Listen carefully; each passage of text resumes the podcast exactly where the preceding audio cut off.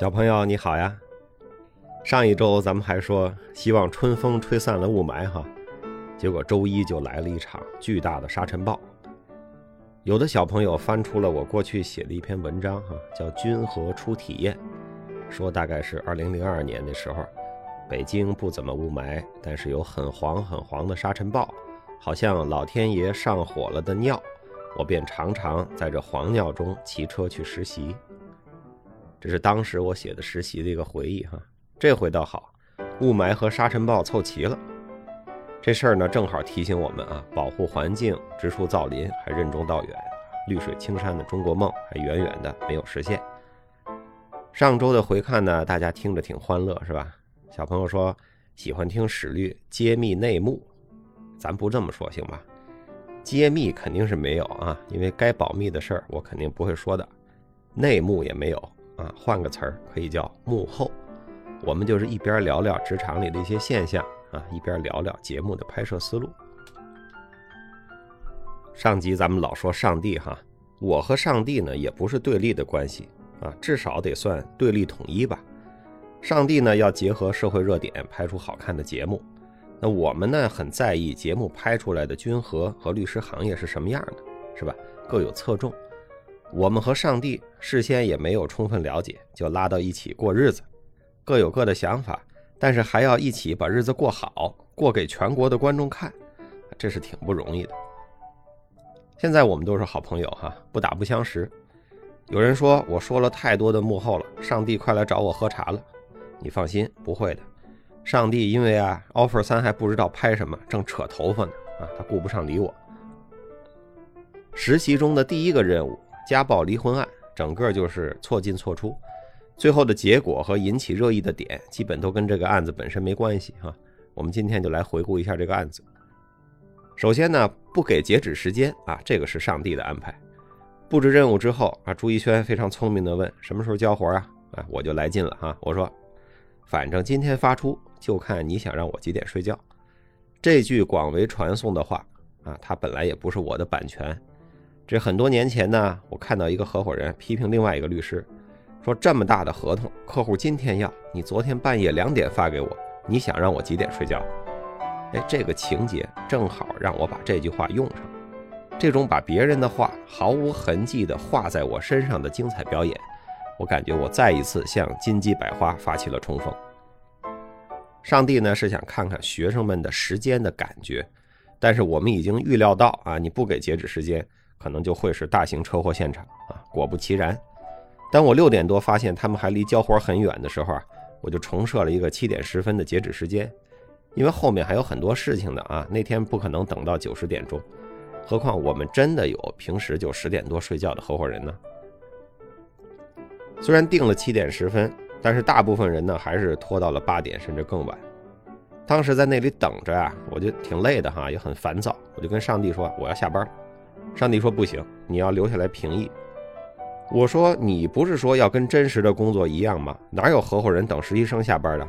上帝说：“就得等。”然后我往椅子上一瘫，啊，跟其他代教律师说：“我倒要看看这八位祖宗到底什么时候交。”上帝后来跟我说：“呀，八位祖宗这句特别好，但是不能播。”我说：“为啥不能播啊？播呗，我没意见。”但是仁爱的上帝还是把这句忍痛和谐了。等所有人都走了啊，九点多了，我们才开始评议。我们当时一天下来都没电了啊，我就跟上帝说：“今天真演不动了，明天再评吧。”上帝说：“不行，明天有明天的事儿。”我们就带着半格电啊开始评，看起来挺懈怠的啊，评的也不细，因为这会儿实习生已经走了啊。上帝就直接跳进了楚门的世界，说：“你们要认真评。”但是我们真评不动了呀，然后上帝就生气了啊，然后我也生气了。第一天的拍摄呢，就这样意外的不欢而散。晚上回去啊，我自己坐在酒店顶层的酒吧，望着雨中的黄浦江水，心想：第一天就这样，这接下来一个多月可怎么过呀？正惆怅间，哈，上帝给我发了一个巨长的微信，大意是说，第一天他们安排的内容过多了，造成了疲惫和情绪啊，但是呢，他们今天晚上也不能睡了。因为第二天的故事线要重新编，但是无论如何，让我相信上帝。大概夜里十二点半吧，酒喝好了，我也不那么较劲了。我跟上帝呢打了一个挺长的电话，把一天的不满意全说了一遍。上帝倾听的很认真。哎，电话完了，我就非常愉快的去睡觉了。上帝呢就去愉快或者不愉快的熬夜加班了。作为凡人的我啊，和上帝没有隔夜的仇。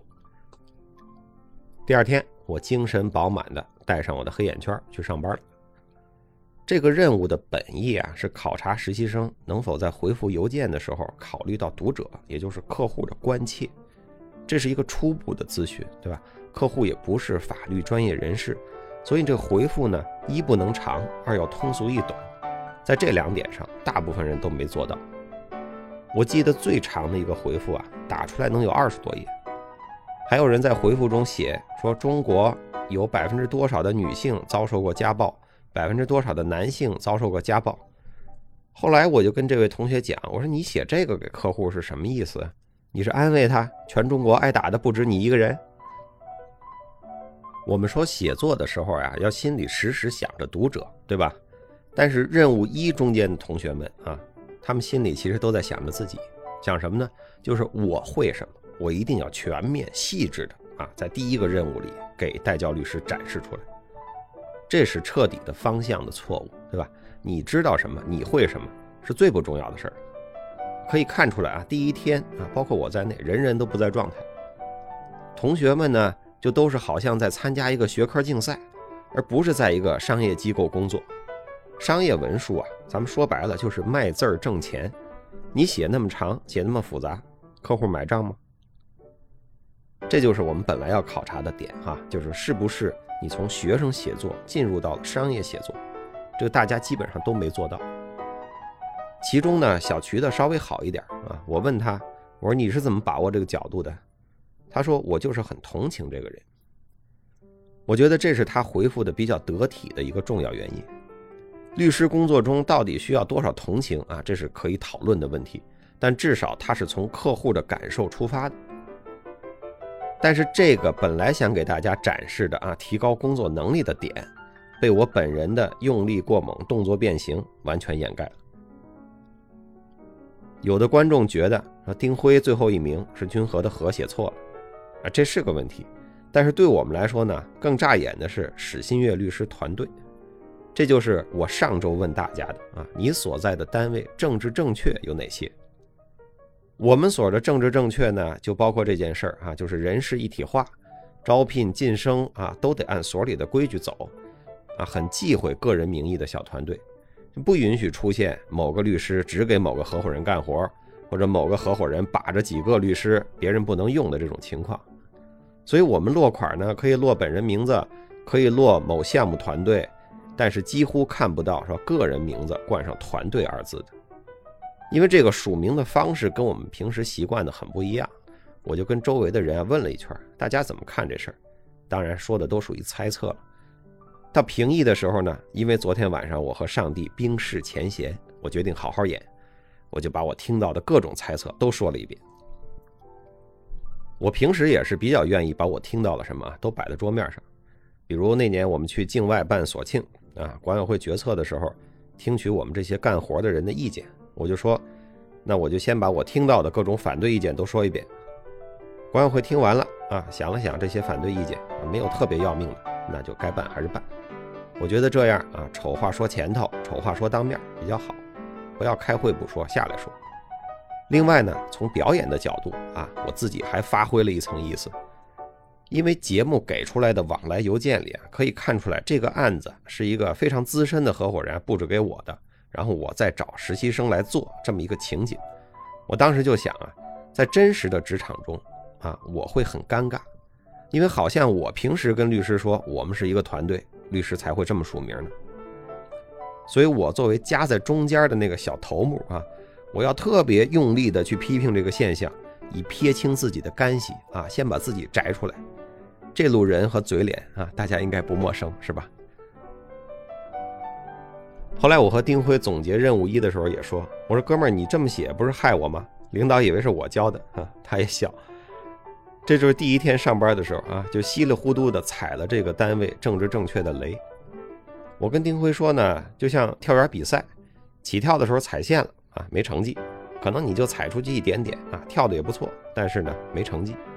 所以我认为啊，就辉哥那个作业是没成绩，那不叫第八名啊，没成绩和第八名是有区别的。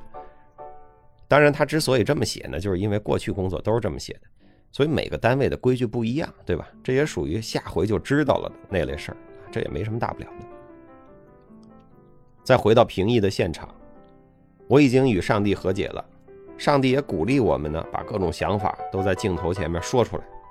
我就一股脑的说出了各种我琢磨的和我收集的为什么这样署名的揣测，然后说人家用力过猛，动作变形，一时间我就成为了那个恶意揣测男主角的黑干将。其实那天上午的我啊，何尝不是用力过猛，动作变形呢？我们在面试的时候那集说过哈，不要特别关注别人的动机啊，胡乱揣测别人的动机就是这个后果。所以，观众小朋友，如果我用力表演的这个情节让你为丁辉不平，十分不爽，那我跟你说一声对不起。如果我用力表演的这个情节让你看到了一些职场细节，有所思考，那我跟你说一声不客气。凭借这段表演。我希望金鸡百花评委能够认真的考虑，提名我入围年度最佳用力过猛、动作变形男配角大奖。好，这周聊的不少，先聊到这儿。希望你在笑一笑、想一想之余，别忘了，请努力找时间读书，请努力找时间锻炼，请多多帮助他人。小朋友，祝你周末愉快。